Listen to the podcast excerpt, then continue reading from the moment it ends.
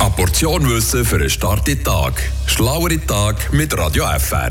Dass der Weihnachtsmann aus dem Fernsehen im roten Gewand mit einem weißen Bart und einem grossen Bauch eigentlich nur ein Marketingtrick war von Coca-Cola, das wissen wir mittlerweile fast alle.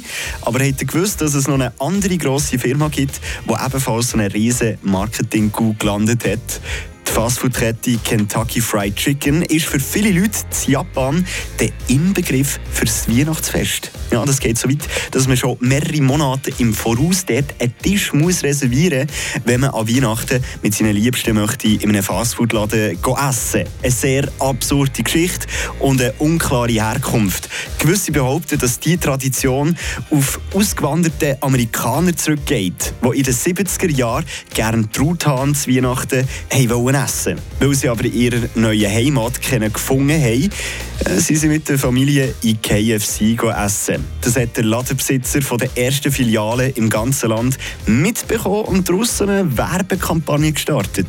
Der Ladenbesitzer selber, der Takeshi Okawara, hat diese Story aber vor ein paar Jahren in einem Business Magazine ein bisschen anders erzählt. Per Zufall hat er sich in den 70er Jahren mal für eine Schulklasse als Samichlaus verkleidet und anstatt Nüssli und Mandarinli hat er eben frittierte Bullenschenkel aus seinem Restaurant mitgenommen. Das hat den Kindern so gut gefallen, dass er auch von anderen Schulen gebucht worden ist und so aus dem eine richtige Marketingkampagne ist entstanden.